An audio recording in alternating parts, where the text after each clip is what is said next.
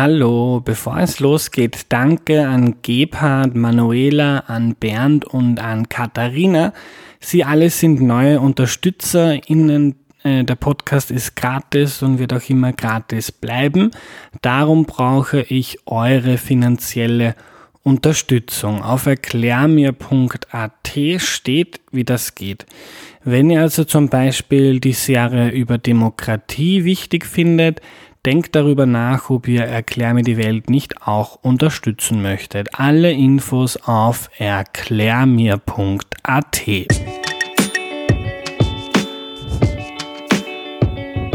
Hallo, ich bin der Andreas und das ist Erklär mir die Welt, der Podcast, mit dem du die Welt jede Woche ein bisschen besser verstehen sollst. Vor den Wahlen widme ich mich in einer Serie unserer Demokratie, wie sie funktioniert und wie wir sie besser machen können. Und heute geht es um unsere Verfassung und wer könnte die besser erklären als Fischer Heinz, die Nummer eins. Hallo Heinz Fischer. Schönen guten Tag. Heinz, äh, falls jemand keinen Fernseher und kein Internet hat, stell dich noch mal kurz vor, bitte. Ich äh, bin 1938 geboren, das ist also schon lange her, war noch vor Beginn des Zweiten Weltkriegs, habe äh, Just studiert, habe im Parlament äh, gearbeitet, weil mich Politik immer schon interessiert hat, weil ich Politik für wichtig halte. Bin dann als Abgeordneter gewählt worden 1971, war 33 Jahre im Parlament bis 2004 zwischendurch Wissenschaftsminister, dann Nationalratspräsident und von 2004 bis 2016 Bundespräsident. Das ist die Kurzfassung. Die Kurzfassung. Ähm, Heinz, wozu braucht Österreich eine Verfassung? Nicht nur Österreich braucht eine Verfassung. Jedes Land und ganz besonders jede Demokratie braucht eine Verfassung, weil Demokratie heißt, dass viele Menschen in einem Staat zusammenleben und Entscheidungen gemeinsam demokratisch treffen oder an den Entscheidungen jedenfalls mitwirken. Und dazu bedarf es Spielregeln.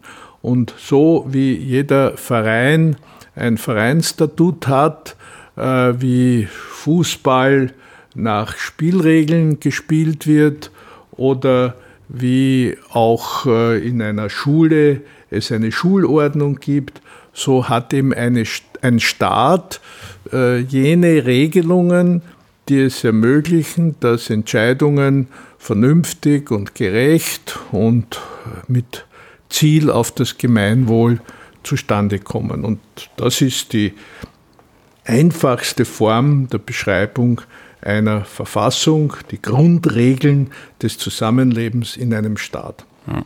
Haben wir schon immer eine Verfassung oder seit wann? Nein, äh, wir haben eine äh, Konstitution, das ist ein Fremdwort für das Wort Verfassung, also eine Verfassung im engeren Sinne des Wortes äh, haben wir seit 1867 in der Monarchie eine demokratisch-republikanische Verfassung haben wir seit 1918 und vor 1867 war Österreich eine absolute Monarchie, wo der Kaiser, äh, der sein Amt äh, aufgrund der Erbfolge erlangt hat und nicht gewählt wurde, wo der Kaiser die oberste Instanz war und äh, ein Übergewicht in allen Entscheidungen hatte, während die Verfassung ja dazu da ist, um die Macht nach Regeln auszuüben, um die Macht zu binden, um zu verhindern, dass einer alles entscheidet und alle anderen nur gehorchen müssen. Also der, die Verfassung ist ein großer Fortschritt äh, zu einem geregelten Zusammenleben und die beiden wichtigsten historischen Daten waren 1867 die Schaffung einer konstitutionellen, also einer auf Verfassung beruhenden Monarchie.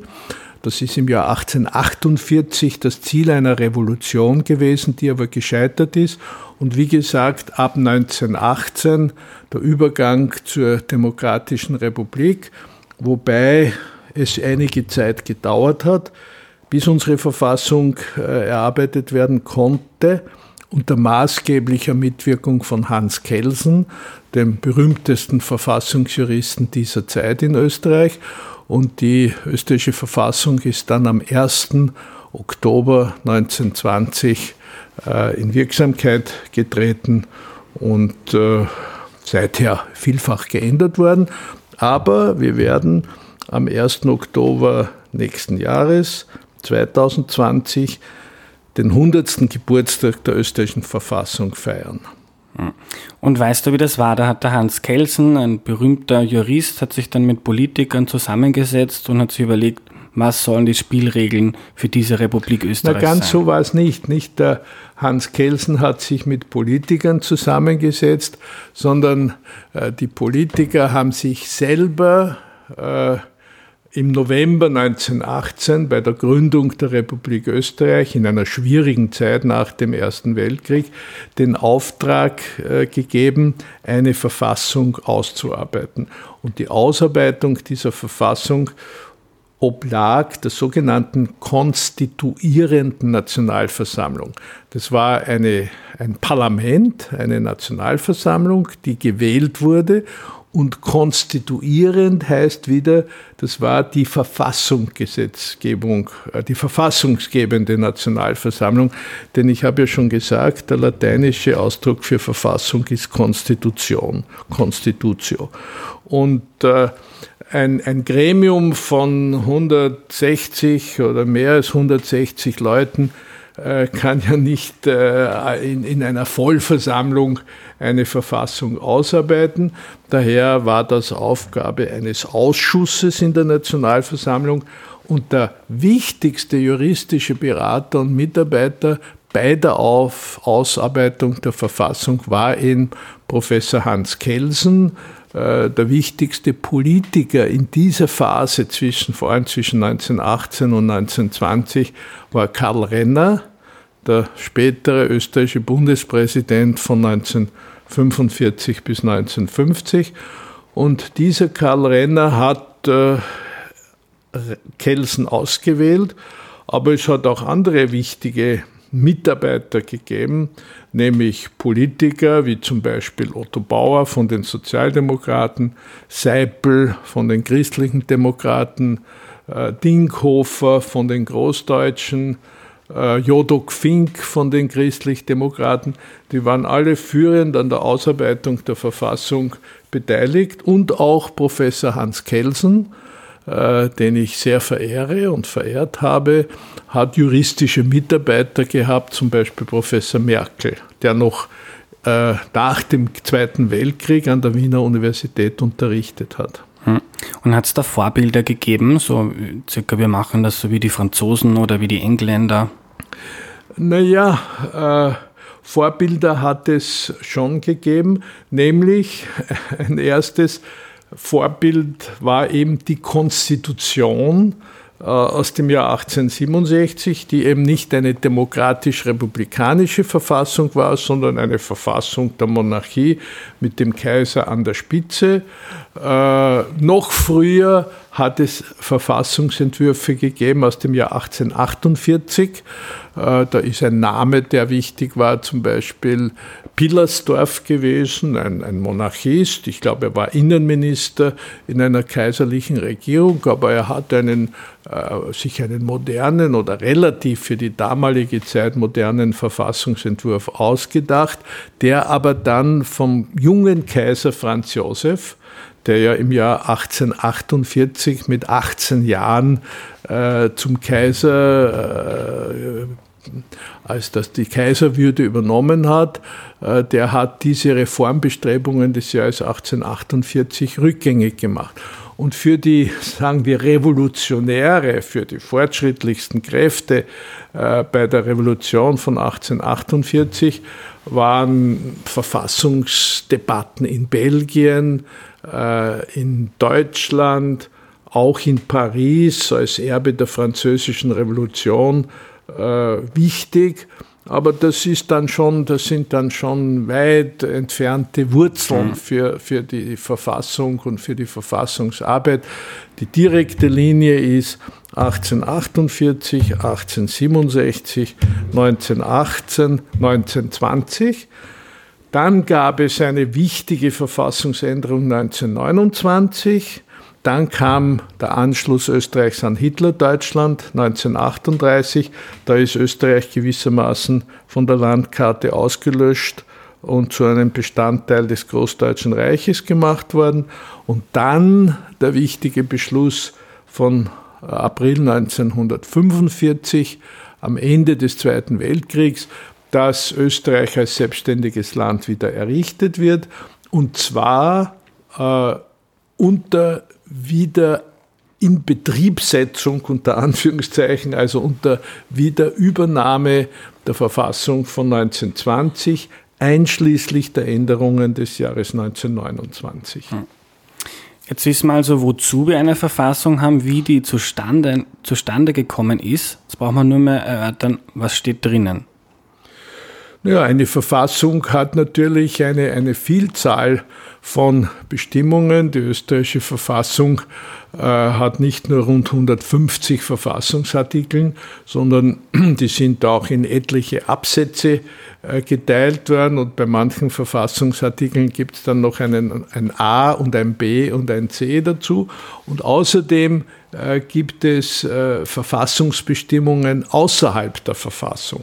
Also wenn ich von Verfassung rede, müsste ich eigentlich unterscheiden, wenn ich ganz präzis sein will, zwischen dem sogenannten BVG, Bundesverfassungsgesetz, wenn ich aber noch alle anderen Verfassungsbestimmungen dazu nehme, dann ist das die österreichische Verfassung in ihrer Gesamtheit. Da gehört also, was weiß ich, auch das Neutralitätsgesetz im Verfassungsrang dazu oder, oder, oder verschiedene internationale Abkommen im Verfassungsrang oder der Beitrittsvertrag zur Europäischen Union etc.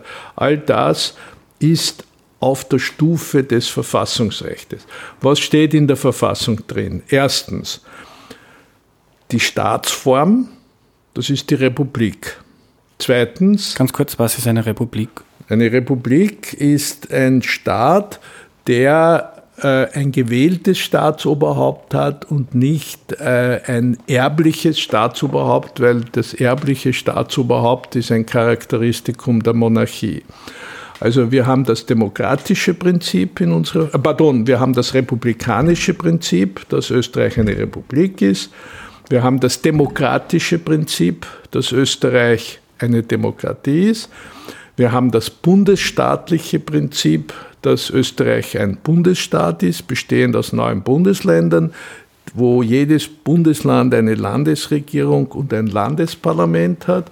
Und wir haben das rechtsstaatliche Prinzip, dass Österreich ein Rechtsstaat ist und das heißt, die gesamte staatliche Verwaltung darf nur aufgrund der Gesetze ausgeübt werden. Das steht im Artikel 18 unserer Bundesverfassung.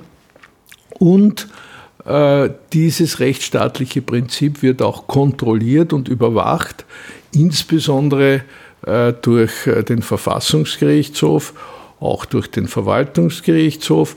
Und zum rechtsstaatlichen Prinzip gehört auch, dass wir über eine unabhängige Gerichtsbarkeit verfügen, wobei die Richter an keine Weisungen der Regierung oder des Justizministers oder sonst eines Vorgesetzten gebunden sind, was ihre rechtssprechende Tätigkeit betrifft eine Weisung, äh, zeitgerecht zum Dienst zu erscheinen oder eine, eine, eine, eine administrative Entscheidung zu treffen, ist möglich. Aber in der Rechtsprechung sind alle Richter unabhängig. Hm. Ähm, wie ist das mit Grund- und Menschenrechten? Stehen die in unserer Verfassung drin oder wie ist das geregelt? Das ist eine interessante Geschichte, weil äh, in jenem Jahr 1867, wo diese Verfassung äh, beschlossen wurde, der konstitutionellen Monarchie, ist auch am 21. Dezember 1867 ein Grundrechtskatalog äh, beschlossen worden über Grundrechte, Freiheit der Person, Freiheit des Eigentums, Briefgeheimnis, Versammlungsrecht und so weiter, keine Verhaftung ohne Haftbefehl und so weiter. Und äh, das war ein für die damalige Zeit sehr fortschrittlicher und, und wertvoller Grundrechtskatalog. Und wie man die Verfassung im Jahr 1918 bis 20 ausgearbeitet hat, wollte man auch einen neuen Grundrechts, einen moderneren machen. Aber da man unter großem Zeitdruck war und da man sich zwar über den Verfassungstext einigen konnte, aber im Grundrechtskatalog noch ungelöste Probleme waren, hat man damals beschlossen, den alten Grundrechtskatalog aus der Monarchie als Provisorium äh, zum Bestandteil der neuen republikanischen Verfassung zu mhm. Als Provisorium. Man hat gehofft, innerhalb der nächsten drei oder vier oder fünf Jahre wird man einen neuen Grundrechtskatalog fertigstellen. Und die turbulente Entwicklung in der Ersten Republik, die ja dann leider bis zum Bürgerkrieg und zur Ausschaltung des Parlaments geführt hat, die hat es unmöglich gemacht, sich über einen Grundrechtskatalog zu einigen. Und so haben wir heute die bemerkenswerte, manche sagen absurde Situation, dass wir heute im Jahr 2019 äh, im 101. Jahr der Republik noch immer den Grundrechtskatalog von 1867 als Bestandteil unserer Verfassung haben, wobei ich aber hinzufügen muss, dass es in der Zwischenzeit eine Reihe internationaler Grundrechtstexte gibt, zum Beispiel die Europäische Menschenrechtskonvention. Und diese Europäische Menschenrechtskonvention ist Teil unserer Bundesverfassung und insofern haben wir eine, ein, eine, ein, ein Set, eine äh, Summe von Regelungen, die sich mit Grundrechten und mit Freiheitsrechten beschäftigen. Und äh, der Katalog von 1867 ist ein wichtiger Bestandteil, aber andere Grundrechtskataloge und Menschenrechtsdeklarationen sind ebenfalls glücklicherweise, Gott sei Dank, Bestandteil unserer Verfassungsordnung. Hm. Das heißt, es gibt nicht nur das BVG, das der Kelsen der nach dem Ersten Weltkrieg ausgearbeitet hat mit der Nationalversammlung, sondern mit der Zeit sind immer mehr so Texte dazugekommen. Das alles ist die Bundesverfassung und nicht ja, nur der Original. Das alles ist die österreichische Verfassung mhm. oder die österreichische Verfassungsordnung und die reicht über das Bundesverfassungsgesetz vom 1. Oktober 1920 weit hinaus. Mhm. Hast du eine Ahnung, wie dick das alles ist, wenn man das ausdruckt? Naja, das, wenn, man, wenn man alles ausdruckt, die, die Verfassungsausgaben, äh, die das alles beinhalten, sind hunderte Seiten. Hm. Hunderte Seiten. Und ich habe mal einen, ein, ein Buch herausgegeben vor, vor, glaube ich, fast 50 Jahren unter dem Titel Österreichische Verfassungstexte äh, seit äh, 1848 und das ist ein dicker Wälzer geworden. Ja. Ähm, du hast auch von der Neutralität gesprochen. Das finde ich ganz interessant, weil ähm, soweit ich das verstehe, hat ja Österreich mit dem EU-Beitritt seine Neutralität teilweise aufgegeben. Wir sind verpflichtet, dass wir ähm, bei bestimmten äh, Kampfgruppen der EU mitmachen. Ähm, wie, wie ist das? Wir sind eben nicht verpflichtet, mhm. dass wir mitmachen.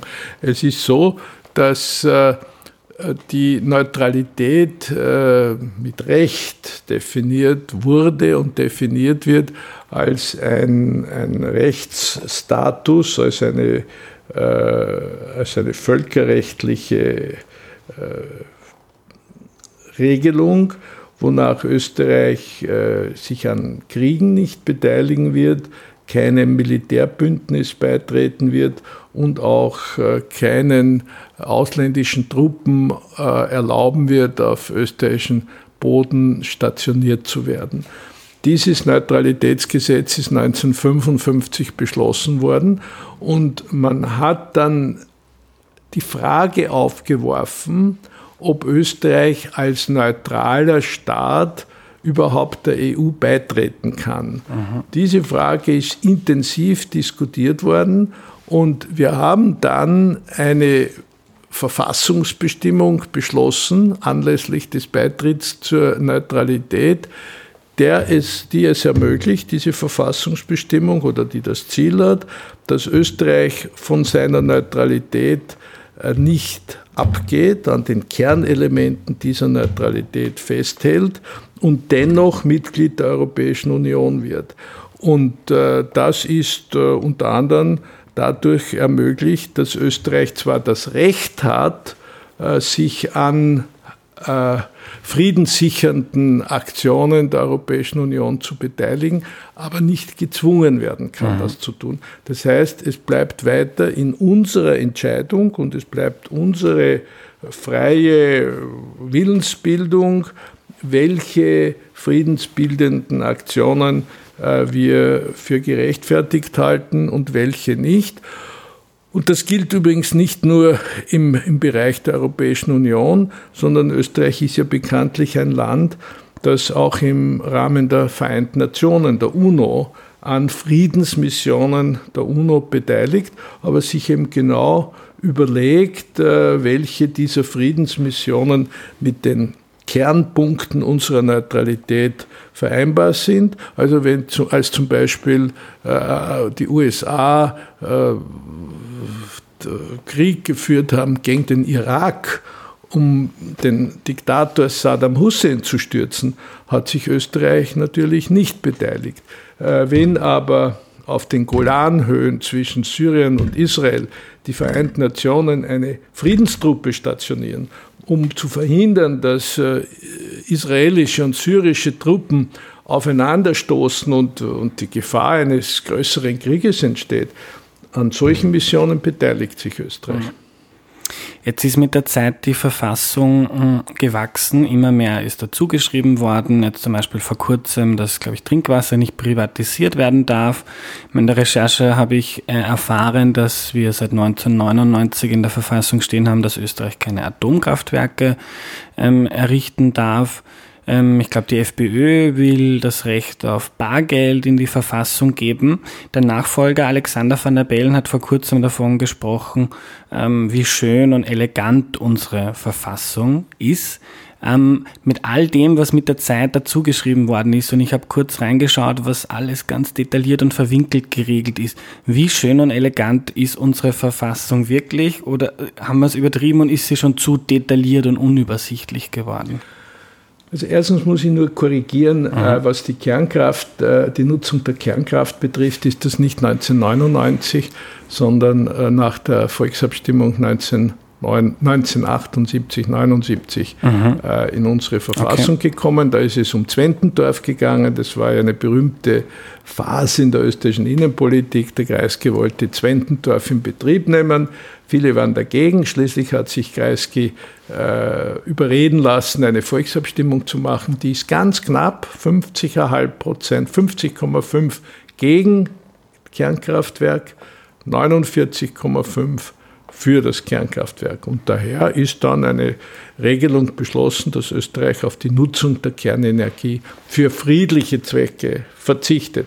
Atombomben waren ja eh überhaupt nie in Diskussion, kommt ja überhaupt nicht in Frage. Und es ist richtig, es sind immer wieder Verfassungsbestimmungen geschaffen worden und äh, die Verfassung ist dadurch angewachsen und angewachsen. Und ob man äh, für eine Verfassung das Wort elegant äh, verwenden kann oder soll, äh, da, darüber kann man philosophieren. Das ist kein juristisches Thema. Ich, muss sagen, mein, mein Lehrer, Professor Klesatzky von der Universität Innsbruck, bei dem ich mich habilitiert habe in den 70er Jahren, der hat im Gegenteil gesagt, es ist traurig, dass die österreichische Bundesverfassung eben wie eine Ruine vorkommt, weil immer, immer weiter gebaut wurde, aber umgekehrt wichtige Bestandteile gefehlt haben. Es hat eben keinen eigenen Grundrechtskatalog gegeben und so. Äh, mir war das Urteil Ruine immer zu streng und zu abschätzig. Denn die österreichische Verfassung hat zweifellos große Qualitäten. Sie ist eine der ältesten Verfassungen in Europa. Der, die Einrichtung des Verfassungsgerichtshofs in der österreichischen Verfassung war eine Pioniertat. Das haben alle anderen Länder uns nachgemacht. Und äh, letztlich hat sich diese Verfassung vor allem in der Zweiten Republik in großartiger Weise bewährt. Und wie jetzt äh, zum ersten Mal vor ein paar Wochen äh, in Österreich vor dem Sommer 2019 ein Misstrauensantrag gegen die Regierung mit Mehrheit vom Nationalrat beschlossen wurde, was bis dahin in der Geschichte der Regierung nie passiert ist, haben manche Leute Angst gehabt, dass da jetzt eine unsichere und ungeregelte Situation entstehen könnte. Und in Wahrheit trifft unsere Verfassung auch für einen solchen Fall sehr vernünftige Vorkehrungen. Äh, und der Bundespräsident hat äh, diese Verfassungsbestimmungen auch absolut richtig gehandhabt und dann äh, der Verfassung ein großes Kompliment gemacht und gesagt, äh, von der Eleganz unserer Verfassung gesprochen. Aber wie gesagt, äh, ich weiß nicht, ob, ob Eleganz und Verfassung zwei korrespondierende Begriffe sind, mhm. aber wenn es der Bundespräsident so sagt, bin ich einverstanden. du hast den Verfassungsgerichtshof angesprochen. Kannst du uns kurz erklären, was mit dem auf sich hat? Man kann ja jetzt, ich als Bürger habe das Recht, wenn ich das Gefühl habe, dass irgendwie gegen, äh, dass gegen eines meiner Rechte, das mir die Verfassung gibt in Österreich, verstoßen wird, dann kann ich ja selber zum Verfassungsgerichtshof gehen, zum Beispiel, ich bin schwul und darf nicht heiraten und kann mich beschweren. Und dann gibt es ein Verfahren. Ja, aber es ganz so einfach ist es mhm. nicht. Es kann, es kann nicht jeder Bürger in jeder Sache zum Verfassungsgerichtshof gehen, sonst äh, wäre der Verfassungsgerichtshof überlaufen und alle anderen Gerichte wären, hätten, wären unterbeschäftigt. Also äh, die Gerichtsorganisation in Österreich ist schon sehr gut organisiert. Wir haben Zivilgerichte, wir haben Strafgerichte, wir haben Gerichte der ersten Instanz, wir haben Gerichte einer Oberinstanz und wir haben dann einen obersten Gerichtshof in Zivil- und Strafsachen. Dann haben wir einen Verwaltungsgerichtshof und als drittes und vielleicht wichtigstes haben wir den Verfassungsgerichtshof, der auch ein Staatsgerichtshof ist. Und die wichtigste Aufgabe des Verfassungsgerichtshofs in meinen Augen ist zu prüfen, ob alle Gesetze, die der Nationalrat beschließt, verfassungskonform sind. Das ist, glaube ich, die Zentralaufgabe des Verfassungsgerichtshofs. Der Verfassungsgerichtshof ist insofern ein Staatsgerichtshof, als ein Minister, äh, der äh, die Verfassung verletzt, vor dem Verfassungsgerichtshof angeklagt werden kann von durch Anzeige berechtigte Institutionen. Das ist auch eine wichtige Aufgabe. Aber auch die verfassungsgewährleisteten Rechte des Einzelnen können äh, vor dem Verfassungsgerichtshof geltend gemacht werden und die Diskriminierung von Homosexuellen zum Beispiel kann vor dem Verfassungsgerichtshof eingeklagt werden. Aber wie gesagt, äh, äh, gibt es Beschränkungen für den Zugang zum Verfassungsgerichtshof, weil viele Rechtsstreitigkeiten eben nicht vor dem obersten Verfassungsgerichtshof, der ja einer der Höchstgerichte ist, sondern in einem normalen Rechtszug Bezirksgericht, Landesgericht, Oberlandesgerichtshof, oberster Gerichtshof abgehandelt werden. Hm. Äh, wie geschützt ist unsere Demokratie durch die Verfassung? Wenn jetzt eine oder mehrere Parteien hergehen und sagen, war eh schön, jetzt 100 Jahre oder weniger Demokratie, jetzt probieren wir wieder was anderes. Ähm, können die das machen oder wie sehr schützt äh, die Verfassung ja, die, die, Demokratie? Die, der Schutz da die Demokratie oder die äh, demokratische Republik oder die rechtsstaatliche Demokratie oder Rechtsstaat, Demokratie und Republik die sogenannten Bauelemente, Grund- und Bauelemente unserer Verfassung sind, äh, kann man die nicht so einfach außer Kraft setzen. Also einfache Gesetze können vom Parlament, insbesondere Nationalrat, in Zusammenarbeit mit dem Bundesrat geändert und auch aufgehoben werden. Um Verfassungsgesetze zu ändern, äh, bedarf es einer Zweidrittelmehrheit und gewisser weiterer Vorkehrungen, besonderes Anwesenheitsquorum bei einer Parlamentsabstimmung zum Beispiel. Und dann gibt es äh, sogenannte Baugesetze, ich habe es vorhin schon erwähnt. Also das sind die Gesetze, die die Grundpfeiler der Verfassung betreffen und die können auch mit Zweidrittelmehrheit nicht abgeändert werden, sondern äh, die können nur äh, mit einer Verfassungsänderung plus Volksabstimmung geändert werden. Und daher glaube ich schon, dass, dass die Demokratie ähm, äh, geschützt ist in Österreich und äh, dass äh, wir darauf vertrauen können, dass unsere Bundesverfassung äh, die Demokratie lebendig erhält und am Leben erhält. Wo, wogegen die schönste äh, Verfassung nichts hilft, ist Gewaltanwendung. Also wenn, äh, wenn, wenn das passiert, was äh, 1938 äh, passiert ist, wo Hitler seine Truppen in Österreich hat einmarschieren lassen, da hilft auch der Verfassungsgerichtshof und die schönste Verfassung nichts. Hm. Aber sonst ist unser, unser demokratisches System gut geschützt. Ähm, Jetzt, du, du warst ja lange äh, Bundespräsident. Ähm, in der Zeit habe ich einen interessanten Text gelesen. Äh, da hat ein Redakteur geschrieben, Deutschland hat seine, seine Lehren aus der Erfahrung mit Hitler gezogen und hat die Verfassung so geändert, dass der Präsident nicht mehr so viel Macht hat. Du warst Bundespräsident, das heißt, du warst Oberbefehlshaber des Bundesheers, du konntest die Regierung entlassen, Du kannst, du konntest als Bundespräsident ähm, mich zum Beispiel äh, zum Bundeskanzler ernennen, ohne jemanden anderen fragen zu müssen, glaube ich. Hat der Bundespräsident in, Öster in der österreichischen Verfassung zu viel Macht? Das glaube ich nicht. Und zwar äh, lautet meine Antwort, weil ich ja oft über diese Frage nachgedacht habe.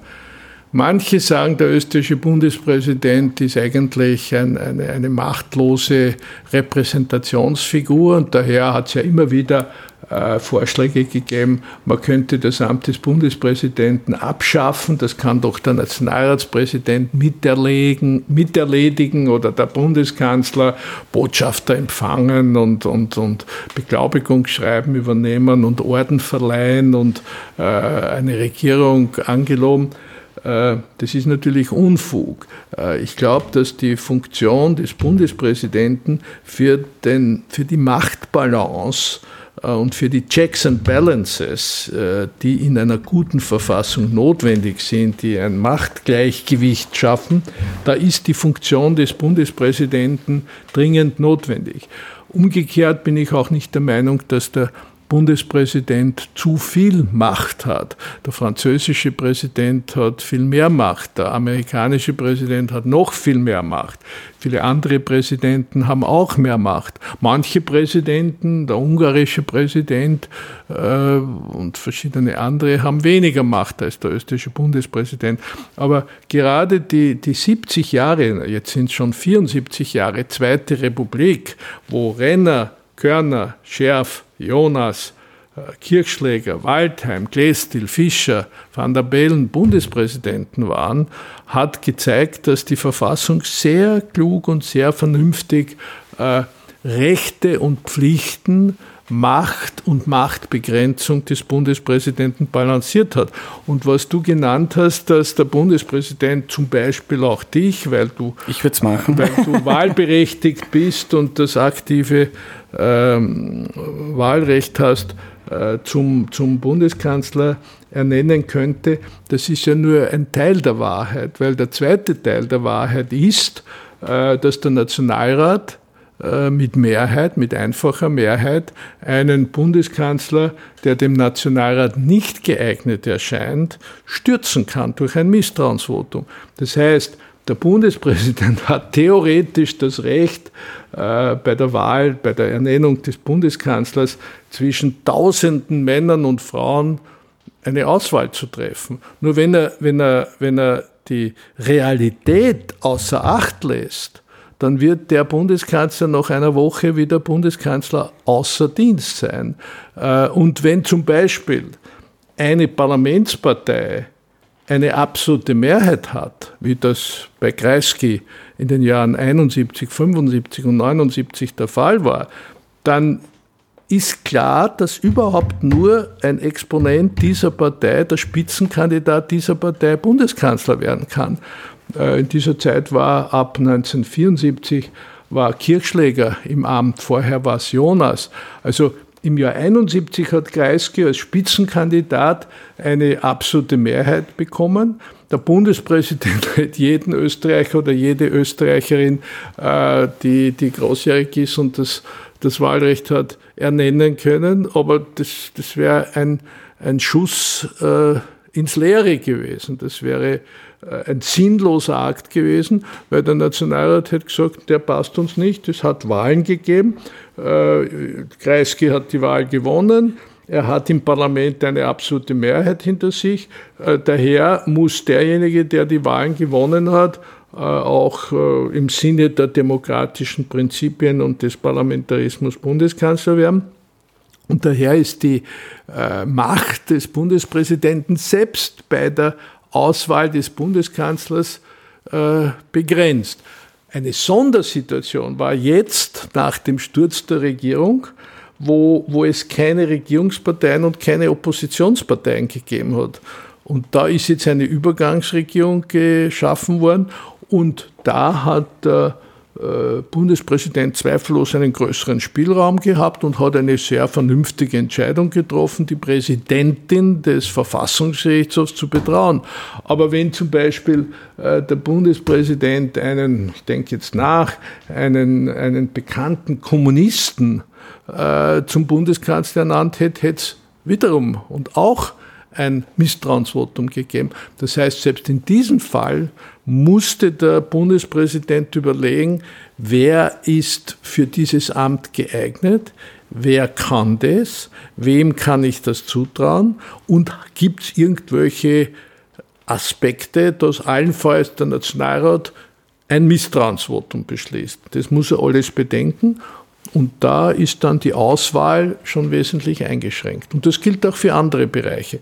Die, die, die Rechte und Befugnisse, die Macht des Bundespräsidenten ist in Österreich so geregelt, dass ich nach zwölfjähriger Tätigkeit als Bundespräsident sagen würde, es braucht nicht mehr Macht für den Bundespräsidenten, aber man soll ihm auch nichts wegnehmen von seinen Befugnissen. Ja. Letzte Frage, wenn, äh, wenn wir uns dazu entscheiden, die Verfassung neu zu schreiben, eine Reform zu machen, wo würdest du sie verbessern? Das ist nicht eine, eine, eine Frage, äh, so wie Bernd Teppich, wo man sagen kann, da ist ein Fleck und das muss man neu machen oder da ist ein Loch. Äh, die Verfassung ist ein Gesamtkunstwerk. Und es ist ja schon mehrfach versucht worden, äh, sind Verfassungsreformkommissionen eingesetzt worden. Ein großer, starker Versuch ist gemacht worden, glaube ich, im Jahr 2002 mit einer Verfassungsreformkommission der ich als Mitglied angehört habe. Ich war stellvertretender Vorsitzender äh, dieser Verfassungsreformkommission. Man kann eine Verfassung nur aus einem Guss machen. Und dafür braucht man eine Zweidrittelmehrheit. Und wenn zum Beispiel die Bundesländer das Gefühl haben, äh, diese neue Verfassung schwächt den Föderalismus, daher sind wir dagegen, wenn die neuen Bundesländer mobil machen gegen eine neue Verfassung, wird die keine Zweidrittelmehrheit kriegen. Und wenn man umgekehrt die Bundesländer zu stark macht, äh, wird, werden, werden zentrale Institutionen. Also eine, eine neue Verfassung zu machen, die dann wirklich auch besser ist und vorteilhaft äh, gegenüber der alten ist, das ist sehr schwer. Und äh, noch ein Aspekt. Zu einer Verfassung gibt es eine sogenannte Judikatur des Verfassungsgerichtshofs. Eine Summe, eine Vielzahl von Entscheidungen zu jeder einzelnen Verfassungsbestimmung. Und man muss immer daran denken, würde ich eine neue Verfassung machen, würde ein Großteil dieser Judikatur zur Makulatur werden, würde, würde die Judikatur keine, kein Gewicht mehr haben, weil jetzt die Verfassung geändert ist. Und auch das ist ein Nachteil, sodass ich glaube, in, in, in, der, in der Zeit, die ich noch erleben werde, wird es keine Gesamtreform der österreichischen, keine nagelneue Bundesverfassung geben, aber man wird an der Verfassung weiterarbeiten und man, es gibt immer wieder Diskussionen, ob man am Wahlrecht etwas ändern soll. Es gibt Diskussionen, ob man mehr direkte Demokratie einführen soll. Es gibt Diskussionen, ob man ähm, die Steuerhoheit der Länder ausweiten soll. Das ist legitim, diese Fragen zu diskutieren, aber äh, eine Gesamtheit der Bundesverfassung wäre ein sehr schwieriges Unterfangen. Da müsste irgend auch eine, ein, ein politischer Bruch vorhanden sein, der einen Neubeginn für unseren Staat erfordert. Und da könnte man allenfalls äh, auch mit einer neuen Verfassung einsteigen. Aber das wünsche ich mir nicht. Ich wünsche mir Stabilität und ich wünsche mir, dass sich unser Land und der Rechtsstaat und die Demokratie harmonisch und evolutionär und schrittweise und friedlich weiterentwickeln. Vielen Dank, Hans. Gerne.